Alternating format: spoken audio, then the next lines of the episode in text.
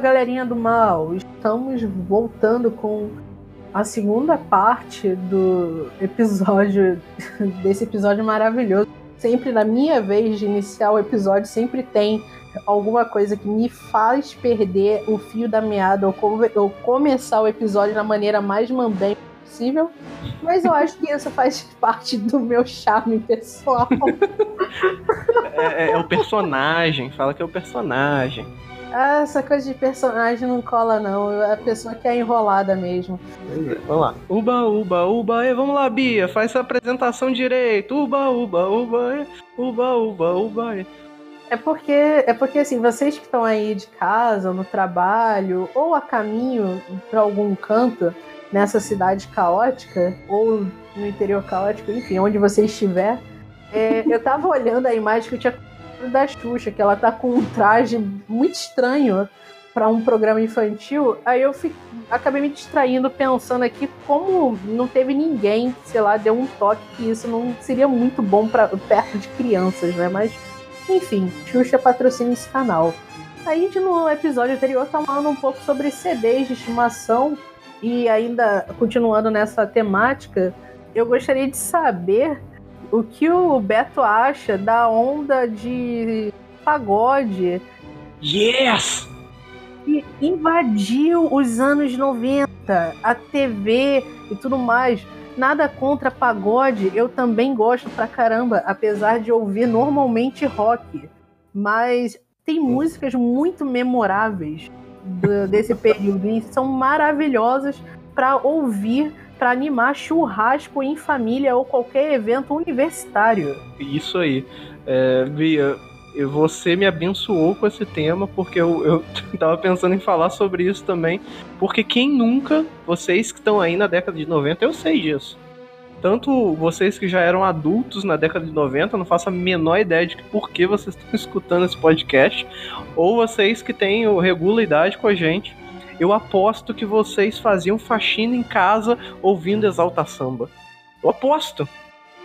O, Brasil inteiro fazia faxina, ouvindo só para contrariar. Então, tipo, ouvindo Diga onde você vai que eu vou varrendo. E aí a gente começava a dançar com, com a vassoura. É, e vai, e vai e seguindo no, no ritmo. Com certeza, tipo, é, eu compartilho do gosto musical da Bia. É, eu não vou dizer que eu escuto pagode e samba, é, samba assim, mas pagode no meu tempo livre, eu chego, coloco no YouTube lá, pagode. Por que samba não? Qual é a diferença entre pagode e samba, então? A diferença entre pagode e samba? São, são estilos completamente diferentes. Eu não vou discorrer sobre a diferença entre pagode e samba aqui, porque, pelo amor de Deus. Mas o, o que eu tenho a dizer sobre essa temática é que por mais roqueiro que você tenha sido, ou funkeiro, ou qualquer outro queiro da, da, na, na, sua juventude, na década de 90, você escutou Alexandre Pires, você escutou Belo. Axé também, Axé foi um movimento muito forte na década de 90. Então você escutou Netinho da Bahia, porque é, foi um grande momento de valorização da, da música nacional, né? Principalmente juntou, unificou famílias fazer aquela faxina de casa ouvindo. É, acho que é Pipoca o nome da música do. Acho que é do Exalta Samba. Marcou, marcou com certeza. Marcou a infância de todos vocês. Então eu gostaria que vocês deixassem no comentário desse episódio qual a música que embalava as faxinas, as faxinas de casa, né, do da década de 90 você podia ouvir Matanza, sei lá. Não, Matanza é dos anos 2000. Você podia ouvir um rock desse qualquer aí, mas. É, você tá mentindo. Eu sei que você tá mentindo. Você aí de casa que tá escutando, eu sei que você tá mentindo. Você escutava. Tô fazendo amor com outra pessoa. Certeza que você escutava isso e ia limpar o vidro da sua janela. A, a trilha sonora dos anos 90. A, a trilha sonora dos anos 90 é, é, e era até um pouco controversa, né? Tipo, o, o molejo tinha umas músicas bem sexualizadas. Tudo era sexualizado na década de 90, né? Não era só a topeira olhando pra, pra bunda da Xuxa no fundo do cenário do, do Xuxa Park aqui. Tipo o El Chan também, né? É, El Chan. Né? Dava pra fazer um podcast inteiro só de El Chan. a gente podia discorrer sobre as letras das músicas do El Chan e ficar um ano inteiro falando sobre El Chan. Então, os anos 90 teve uma trilha sonora muito impressionante e e por mais que você seja true rocker, metalzeiro das trevas from hell, você escutou o Zeca Pagodinho.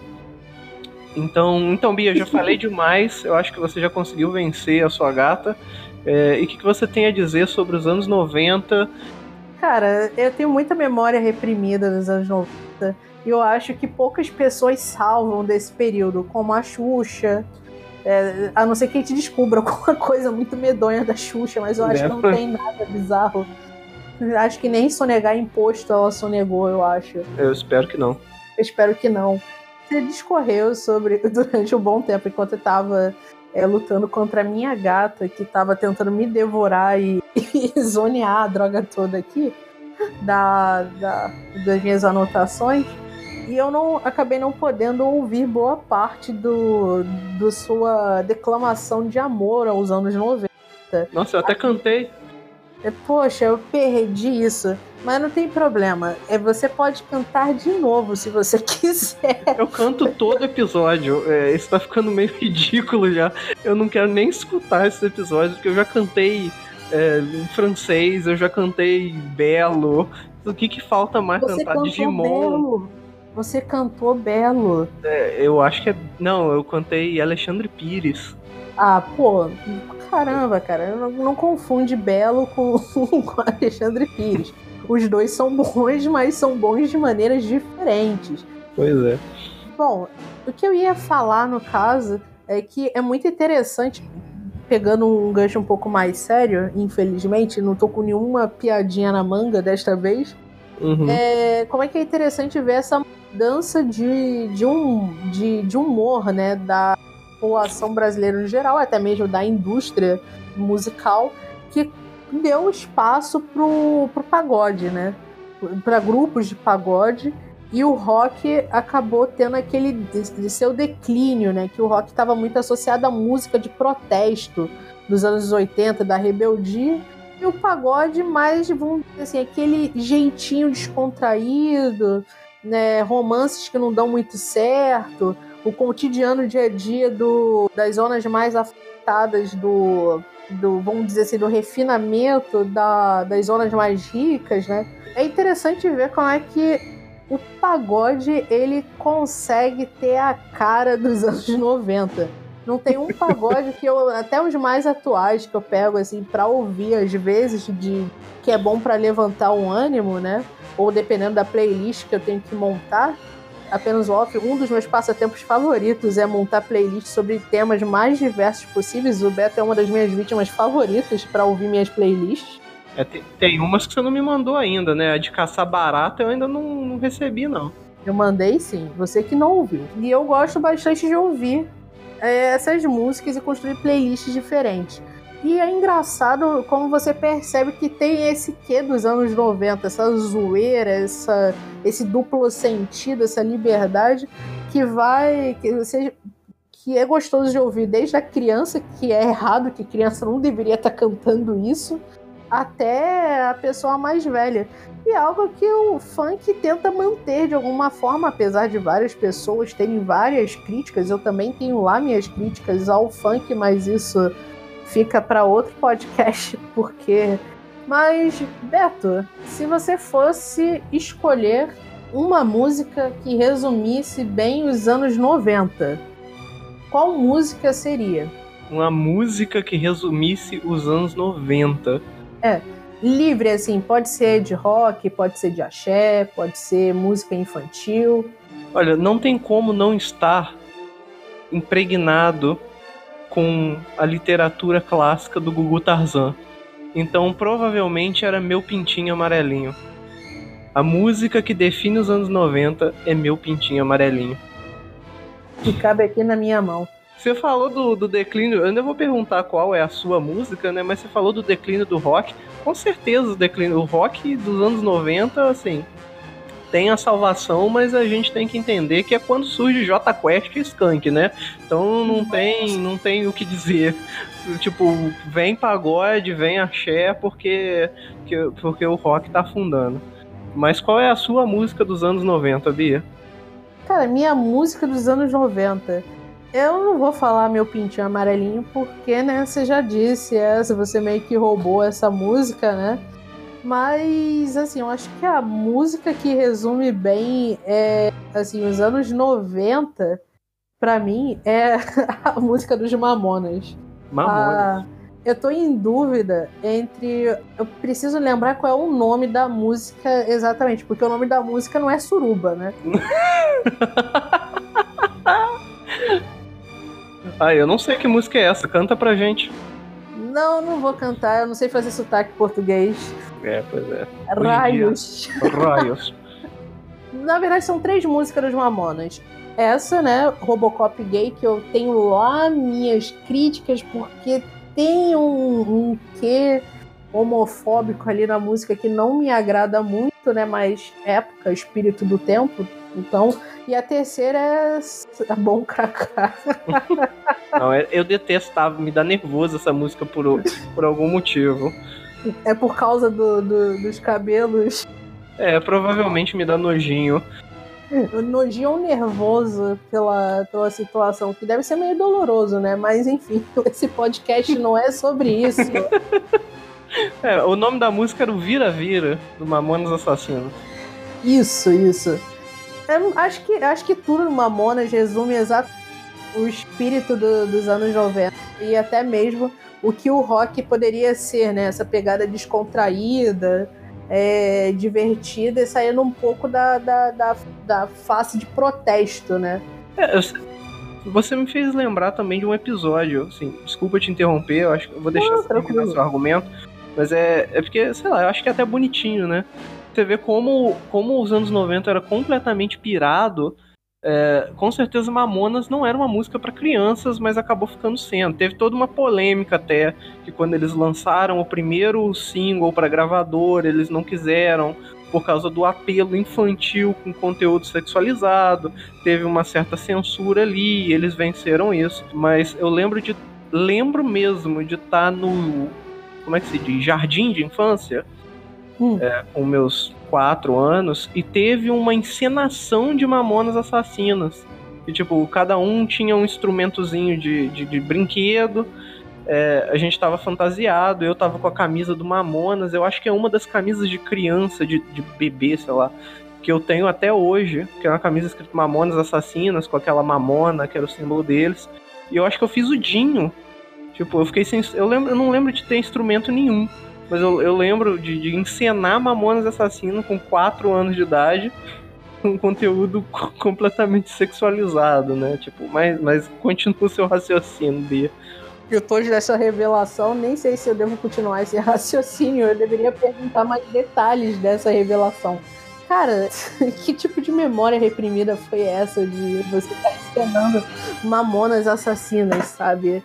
Eu fiquei curiosa. Você tem fotos disso? Você cantou alguma coisa? Você lembra de mais detalhes ou não? É, é, é uma boa pergunta. Tenho certeza que ninguém que está escutando esse podcast, se é que tem alguém escutando, quer saber disso, né? Mas eu devo ter alguma foto. Se eu achar, se eu achar a, a camisa junto das minhas roupas antigas de, de, de lembrança, eu vou tirar uma foto que eu tenho a camisa ainda e eu devo ter alguma foto vestindo ela, mas eu não me lembro. E foi, tipo, todo mundo cantava. Foi uma dessas encenações de, de jardim, né? Jardim vai lá para desenhar, brincar e dormir. Foi uma dessas encenações, todo mundo cantava, as crianças pirralho tudo cantando e pulando e fingindo que tá tocando instrumento. Mas, mas foi divertido. Foi, foi um momento. aquelas lembranças de guerra, assim. Eu gostaria de fazer uma pergunta à produção, se a gente ainda tem tempo para inserir apenas um tópico rápido. Porque então, eu esqueci de citar uma coisa só. Uhum. Então a gente tá consultando a produção para saber se vai ter o bônus meme, né? Como diz o PewDiePie, é. né? É, a gente tem, com certeza. Então, Vamos lá. Então, ainda dentro da temática de música, tava falando sobre a questão do axé, do pagode. Eu esqueci de falar do sertanejo, porque nesse período também a música sertaneja começou a ganhar espaço na, na grande mídia, né? Com diversas duplas, que agora eu não vou lembrar o nome, porque eu sempre troco as duplas de, de brincadeira e eu não vou cometer esse risco de criar duplas sertanejas. Chitãozinho, Luciano. Essas coisas assim, né? Inventar dupla sertaneja que não existe, porque os nomes parecem, né? Nome de dupla sertaneja. Mas é, é, interessante ver como é que os anos 90 também era, foi um período bem diversificado da música, né? Do cenário da música brasileira, em, com, em comparação com, com essa década que a gente está vivendo, né? Que, que, a diversidade está tá, tá devendo um pouco. E que, que se tem a falar sobre isso, pessoal que está ouvindo, né? Esse bônus, esse extra, né? Vocês concordam, discordam? Vocês acham que musica musicalmente estamos mais diversos do que há 20 anos atrás e eu tô sendo apenas uma velha chata, saudosista, falando na minha época era muito melhor. Na minha época os, os, os cantores eram decentes. Aí começa a tocar vira-vira. Raios! É, é, é, isso, galera. Tipo, é verdade. Sertanejo tenho uma memória muito vívida de estar tá tocando, sei lá, Chitãozinho Chororó naquele programa de domingo à noite, ou de, não, de sábado à noite, do Gugu, com as mulheres atrás de, de camiseta branca, debaixo de água. Tipo, dançando só... coisas que não tem nada a ver com é, a música. dançando num tá chuveiro só pra mostrar os peitos e na frente tá tocando O dia que eu saí de casa, minha mãe. Então, nos anos 90 foi essa bagunça aí, com muitos ritmos nacionais. Sim, música de qualidade, assim, ainda que não goste ou não escute, é, tem muita história por trás desses movimentos. E foi um debate até bastante interessante, eu gostei, mas a gente já está extrapolando muito tempo. Coloque nos comentários aí o que vocês gostam de ouvir. Bia, hoje é você que encerra. Vamos lá, qual é a sua, qual é a sua mensagem da vez? A mensagem da semana é, é que cuidado com o que vocês procuram no, no YouTube em relação aos anos 90. Mas eu recomendo todos vocês a procurarem uma coisa assim: Google, é, fio dental.